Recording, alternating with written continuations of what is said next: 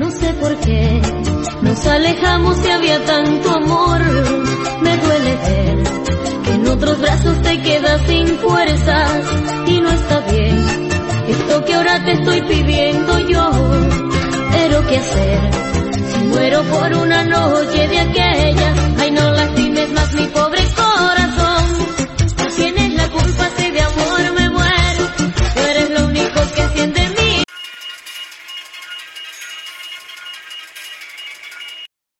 cordial y fraterno saludo a la docente Catherine Ulpo, la cual nos imparte la materia de producción radiofónica de la Universidad de Santa Milagro. Soy Ana Cárdenas, del cuarto semestre de la carrera de Comunicación Social y Periodismo. En el segmento del día de hoy, Salud y Vida, el tema que vamos a tratar es los tipos de lesiones en el área meniscal. Esta patología en sí puede darse en personas eh, sanas o en personas que a su vez tengan alguna enfermedad degenerativa y en estas pues se presentan en la rodilla. La rotura de la patología más frecuente dentro de las lesiones meniscales de rodilla, siendo su etología principalmente traumática y relacionada con actividad física o degenerativa. El mecanismo lesional clásico de producción de meniscos sanos es una incoordinación entre el movimiento de flexo-extensión y de rotación, según sea el nivel. El deportista tiene distintas opciones de tratamiento que deben ser proporcionadas por el especialista en función de las necesidades de una práctica amateur o profesional. En este video que les vamos a mostrar a continuación, vamos a escuchar, el doctor Sergi Sastre habla cómo aproximadamente el tratamiento de lesiones meniscales en deportistas según sea su objetivo de recuperación. Las lesiones meniscales en deportistas amateur es una de las cirugías más agradecidas que hay, ya que con un corto periodo de recuperación les permite volverse a reincorporar nuevamente a su deporte habitual prácticamente sin ningún tipo de limitación y así en un futbolista, en un esquiador, en un jugador de pádel o de tenis, por ejemplo, prácticamente más o menos alrededor del mes, mes y medio, ya pueden reincorporarse otra vez a su actividad deportiva previa prácticamente sin ningún tipo de problema. Realmente no tenemos tampoco que eh, igualar el tratamiento de un deportista de élite a un deportista amateur no porque al deportista de élite se le ofrezcan mejores tratamientos, sino porque el, objetivo final del deportista amateur y del deportista de élite es totalmente diferente. Así como en el deportista de élite el objetivo principal es poderse reincorporar lo antes posible a su deporte habitual, en el deportista de élite no se tiene tanto en cuenta el beneficio del paciente a largo plazo.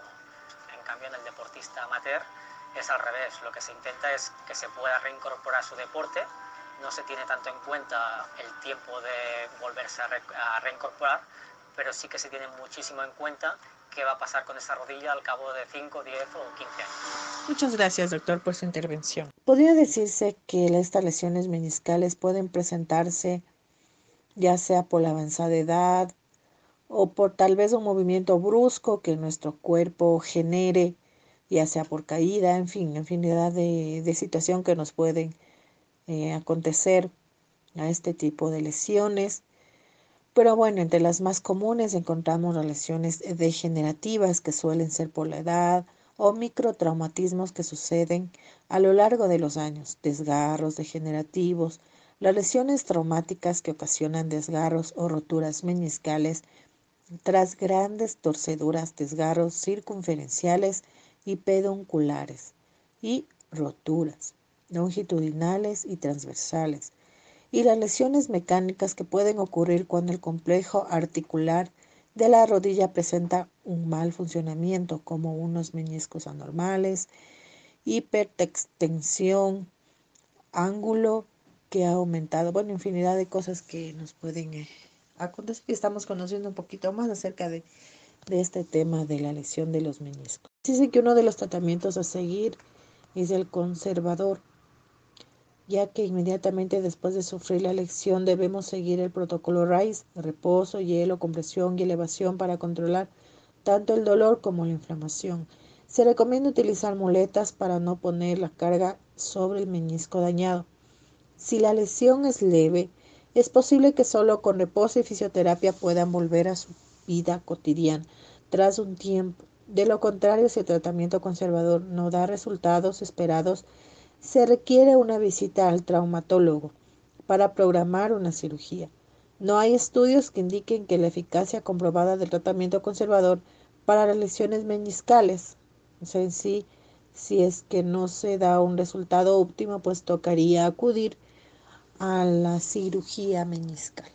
Ellos puede decirse que el tratamiento quirúrgico ya es una opción como más compleja, si es que ya el menisco, pues mediante el primer tratamiento que es el conservador, no se ha llegado a ningún resultado, pues se acude al tratamiento quirúrgico, ya que este casi siempre se lo realiza por androcoscopía, ya que esta es una alternativa menos invasiva para las operaciones abiertas.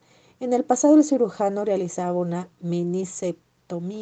se retiraba la totalidad del menisco. Sin embargo, esto daba lugar a una aparición de artritis temprana, porque el peso del cuerpo era soportado por toda la superficie articular de la tibia, debido a que ya no había menisco que se encargara de esta acción.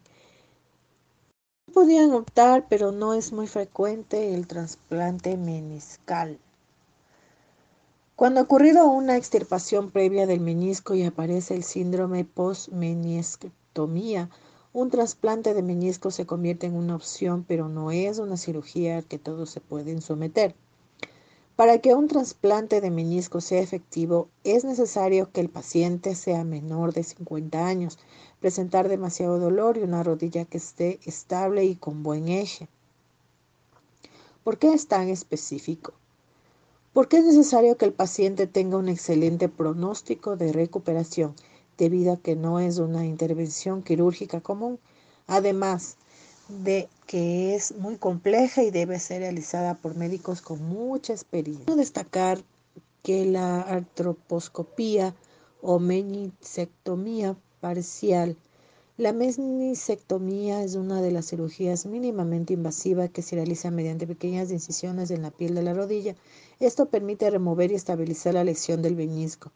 Además, como es mínimamente invasiva, tiene una recuperación más rápida y eficiente. Hoy en día no se realiza la menisectomía total, ya que la extirpación completa del menisco no es lo más recomendable, por lo que es posible se puede presentar un desgaste del cartílago y la aparición de artrosis temprana en la rodilla.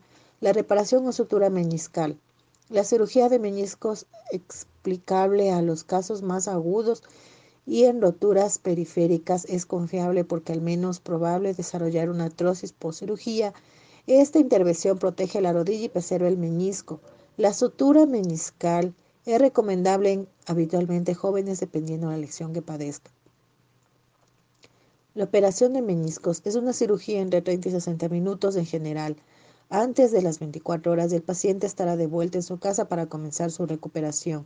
Es importante considerar que los tratamientos están disponibles en clínicas de condes para los que quieren tengan dolor de rodilla y puedan superarlo. Es una de las clínicas pues, especializadas para que se puedan realizar este tipo de operaciones, pero bueno, hay diferentes hospitales que también lo realizan.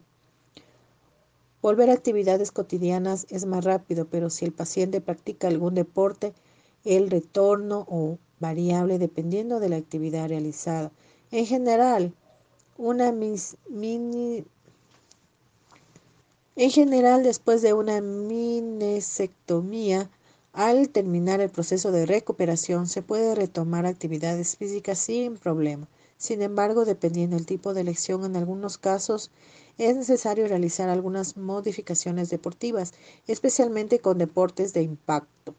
Si el paciente presenta nuevos traumatismos o no realiza las modificaciones sugeridas del término de peso, actividad, el problema pudiera convertirse o volver, ¿sí? ser más recurrente.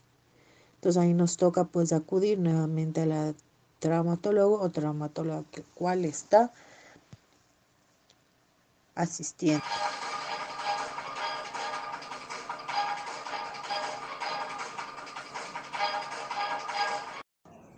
Con respecto a tu pregunta, Anita, eh, sobre la reconstrucción, eh, no te podría asegurar que sea el 100%, porque ya que el daño sí es un poco grave en su totalidad, eh, tuvo una ruptura muy grave, ya que el, golpe y la lesión fue demasiado fuerte.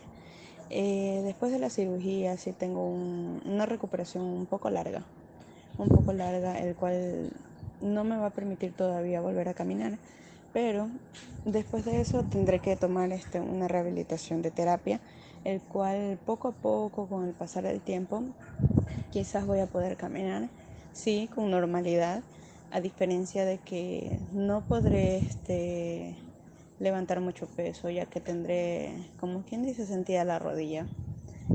No sabemos con exactitud este, si yo pueda saltar, aunque es un poco imposible y con respecto a, a poder hacer mi vida normal, pues la puedo hacer, pero sin tanto esfuerzo. Tendré que tener algunas, algunas restricciones ante eso porque no sabemos qué daño se pueda causar más adelante. Gracias Mari por, por tu compañía. Bueno, con esto damos por finalizado este segmento. Somos un emis. la batalla porque que merece lo pide que me amara y quisiera de la forma en que yo lo hice.